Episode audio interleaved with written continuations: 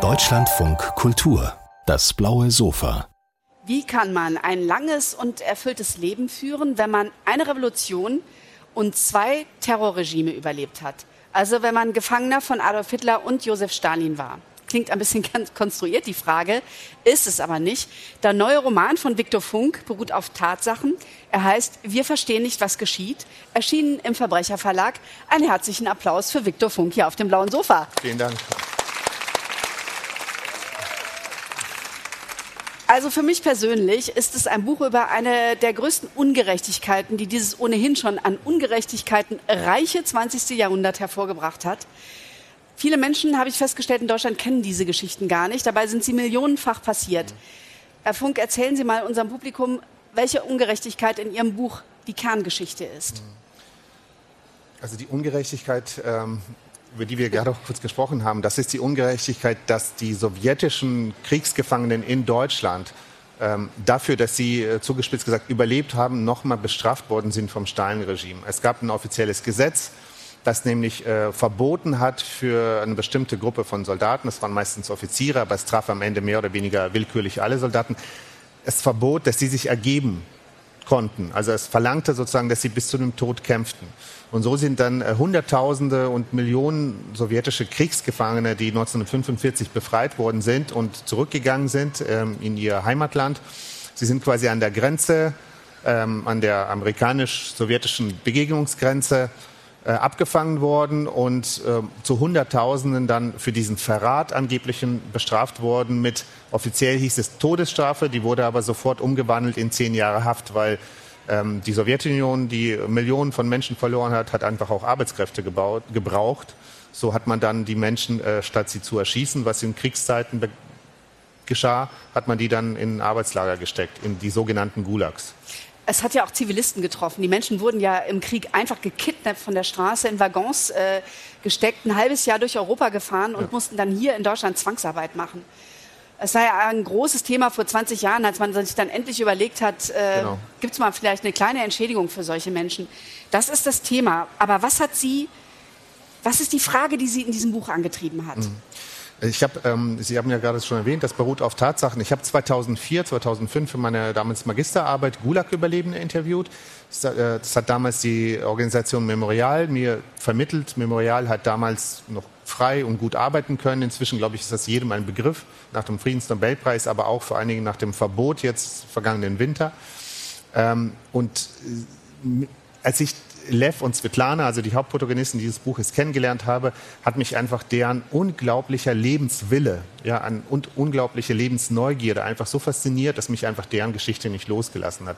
Plus das Besondere bei denen ist, die hatten oder, ähm, oder ihre jetzt inzwischen die Söhne, der Sohn haben einen Koffer voller Briefe aus der Haftzeit ähm, in der Sowjetunion, die Lev auch zum Teil illegal mit seiner Frau dann, mit seiner späteren Frau dann schreiben konnte.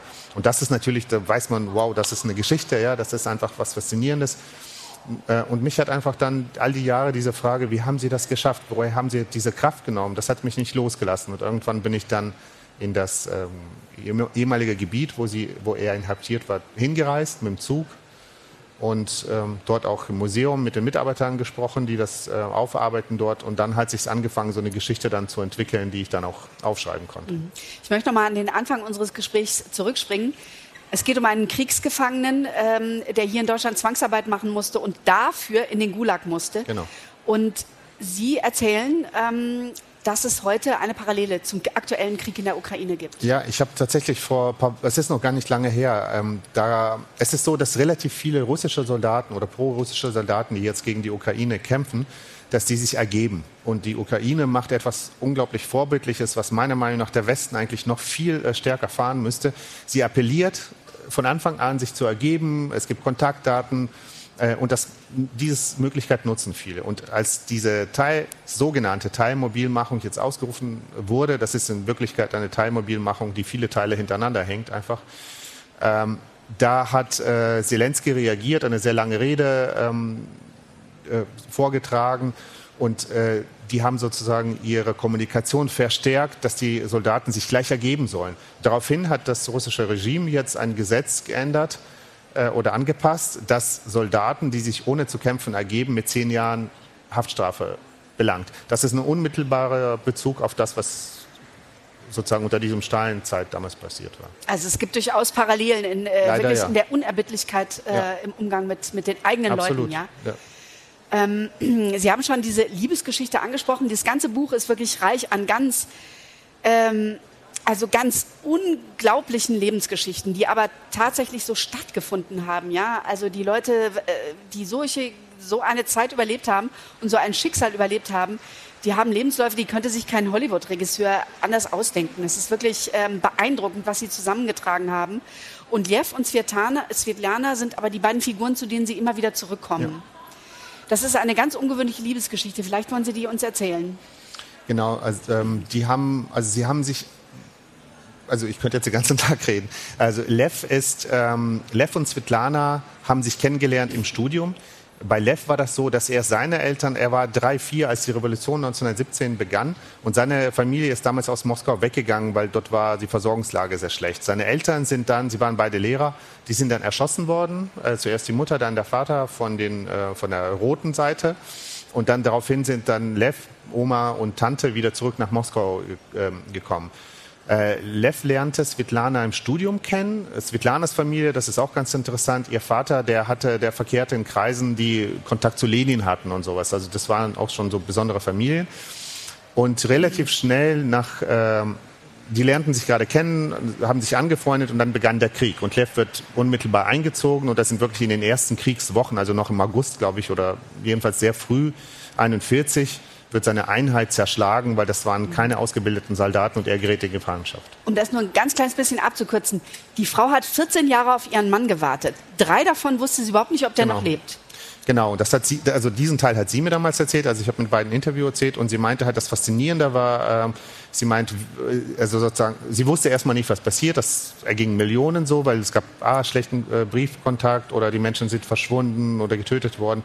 Und dann klopfte eines Tages 43, 44 der NKWD, das ist der Vorläufer des KGB oder des heutigen FSB, bei ihr an der Tür und die fragten, ob äh, sie je von ihm gehört hatte.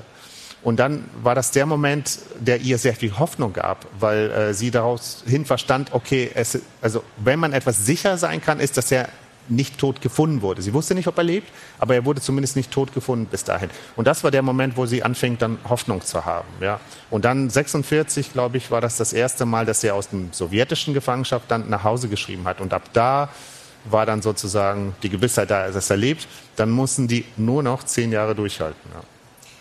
Das Erstaunliche ist, also zu den vielen erstaunlichen Geschichten, die Sie erzählen in Ihrem Roman, ist, dass dieser Liev immer wieder sagt, er habe sehr viel Glück gehabt und viele Freunde im Lager, überhaupt sagen Sie, viele Gulag-Überlebende sagen Ihnen, sie seien dankbar. Das fand ich ganz erstaunlich. Ich habe in meinem Leben oft über den Satz nachgedacht von Adorno, es gibt kein richtiges Leben im Falschen. Das trifft auch ganz oft zu.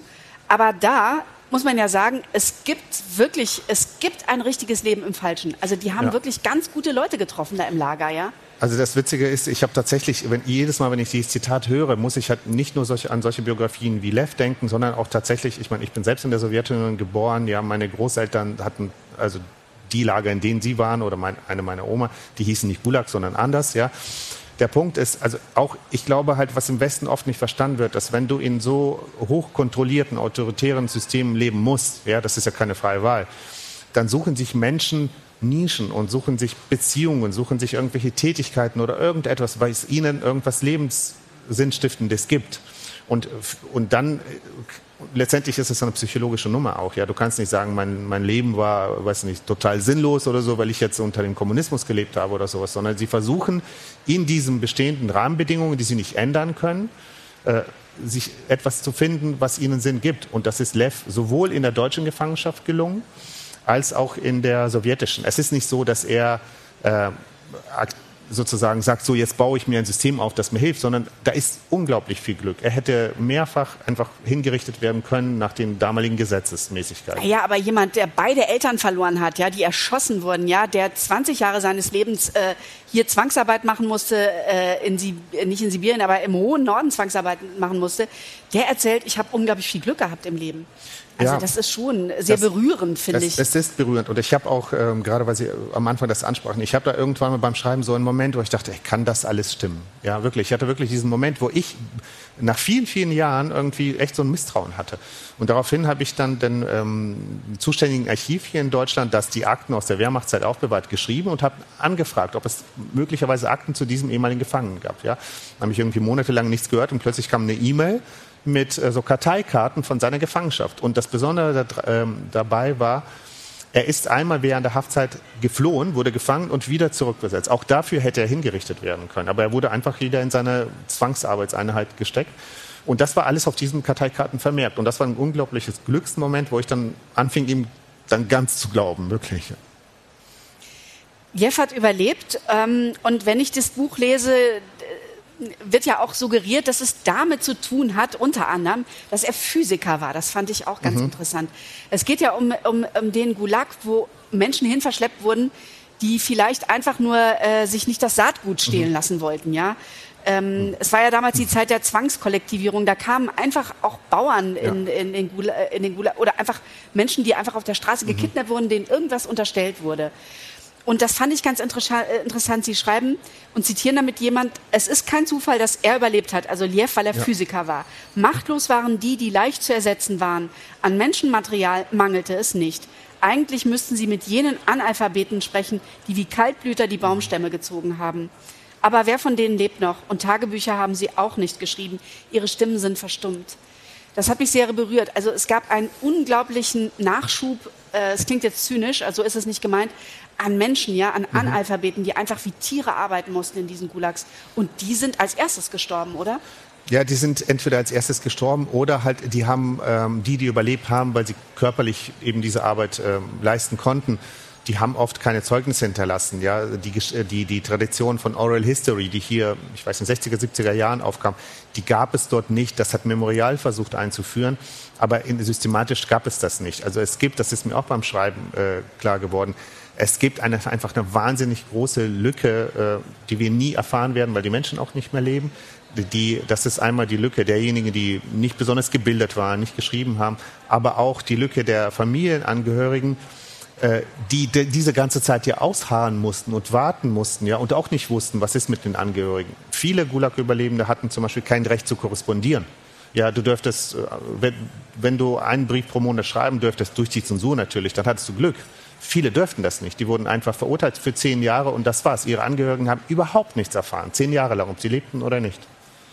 Das Erstaunliche ist immer wieder, wenn man Russland verstehen will, ja, dass man sehen muss, dass in jeder Familie, also dass das, worüber wir hier reden, diese entsetzlichen Verbrechen, ja, die sind Teil einer mhm. jeden Familiengeschichte in Russland. Absolut. Und ich, hab, äh, also ich bin 2017 nach Petschora gefahren und kurz vorher gab es einen ziemlich, ähm, ja, man kann es nicht anders sagen, ein, ein kluges, aber auch ein zynisches Gesetz. Das war ein Datenschutzgesetz, was in Russland rauskam. Ähm, es gab nämlich mehr und mehr Anfragen an staatliche Archive, so wie so eine Art äh, Stasi-Unterlagenarchiv, ja, ähm, nach Angehörigen. Also mein Onkel war da und da in dem Lager, ich hätte gerne eine Akte darüber, ja.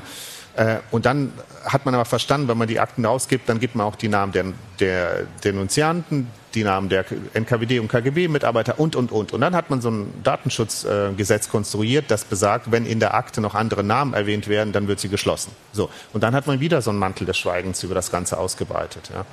Und deswegen ist im Endeffekt ist die Aufarbeitung dieses Systems nicht nur mit dem Verbot äh, von Memorial jetzt ähm, eigentlich kaum noch möglich, sondern schon die Jahre vorher, also Stück für Stück, wie mit dem Ukraine-Krieg, ja, Stück für Stück einfach eingeschränkt worden. Vielleicht sagen Sie uns noch ein Wort über sich selbst. Sie haben es schon angesprochen. Mhm. Also mich würde noch interessieren, Sie sind in der Sowjetunion geboren, mhm. in Kasachstan.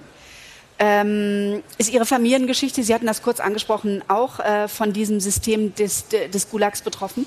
Also ähm, die Mutter meines Vaters, die war auch im Lager. Das hieß nur für deutsche Minderheiten anders. Fragen Sie mich jetzt nicht wie. Ja, das ist leider auch so ein Teil der Familiengeschichte oder überhaupt äh, ein Teil der Gesellschaft dort. Man redet über sowas nicht viel. Ne? Und ähm, aber ja, also die meisten die Sie dann als Spätaussiedler in Deutschland kennenlernen und die aus Sibirien oder aus Kasachstan kommen, also die Wahrscheinlichkeit, dass sie Nachkommen von Deportierten sind, ist 90 Prozent. Ja. Es gibt ganz kleinen Teil, ist aus religiösen Gründen, das waren so religiöse Gruppen, die sind von sich aus dahin gewandert, aber die meisten wurden 41 oder im Laufe des Krieges deportiert, weil man einfach denen Kollaboration oder Verrat unterstellt hat oder so. Das ist auch ein Teil dieser ja, Geschichte. Auch sehr, sehr schwere Schicksale, die viele Menschen da äh, mit sich herumtragen. Also das Buch fand ich sehr, sehr, sehr, sehr, sehr lesenswert, wie man in unserem Gespräch ja angemerkt hat. Viktor Funk, wir verstehen nicht, was geschieht, erschienen im Verbrecherverlag. Aber ich möchte noch schnell zitieren. Wir haben alle Autoren und Autorinnen des Blauen Sofas gefragt, was wir hoffen dürfen. Und ich möchte noch Viktor Funk zitieren, dass die gesamte Ukraine frei und selbstbestimmt aufblüht und auch Russland eines Tages demokratisch wird. Ganz herzlichen Dank, Viktor Funk. Vielen Dank.